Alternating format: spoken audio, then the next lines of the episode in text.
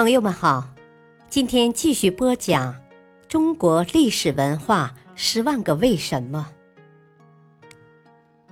还原本真，寻找答案。民俗文化篇：为什么说惊蛰在农忙上有着重要的意义？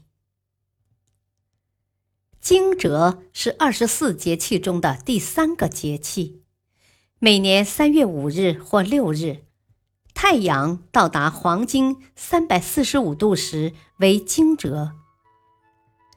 惊蛰的意思是天气回暖，春雷始鸣，惊醒蛰伏于地下冬眠的昆虫。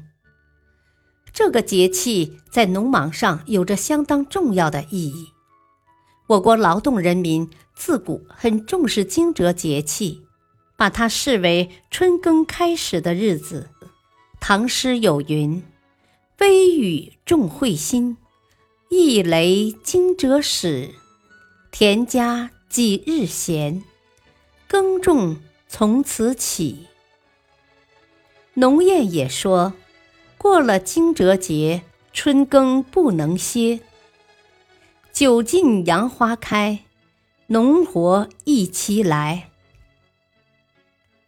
华北冬小麦开始返青生长，土壤仍冻融交替，及时耙地是减少水分蒸发的重要措施。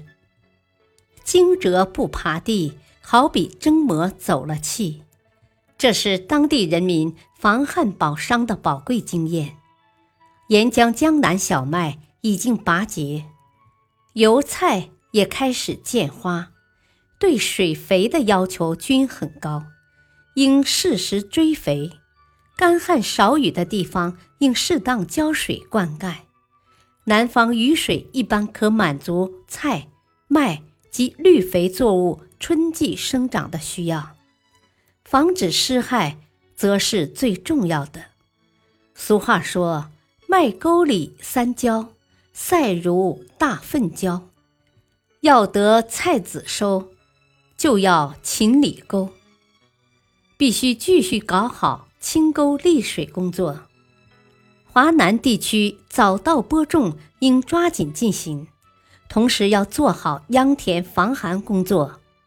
随着气温回升，茶树也渐渐开始萌动，应进行修剪。并及时追施催芽肥，促其多分枝、多发叶，提高茶叶产量。桃、梨、苹果等果树要施好花前肥。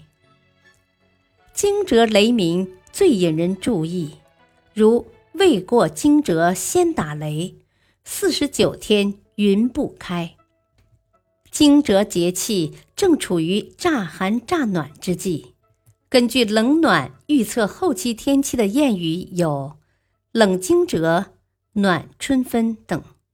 惊蛰节的风也有用来做预测后期天气的依据，如惊蛰刮北风，从头另过冬；惊蛰吹南风，秧苗迟下种。现代气象科学表明。惊蛰前后之所以偶有雷声，是大地湿度渐高而促使近地面热气上升，或北上的湿热空气势力较强与活动频繁所致。从我国各地自然物候进程看，由于南北跨度大，春雷始鸣的时间迟早不一。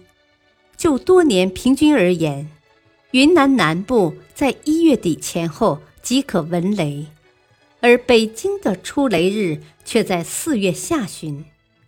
惊蛰始雷的说法仅与沿长江流域的气候规律相吻合。感谢收听，下期播讲为什么说芒种是一个反映农业物候现象的节气。敬请收听，再会。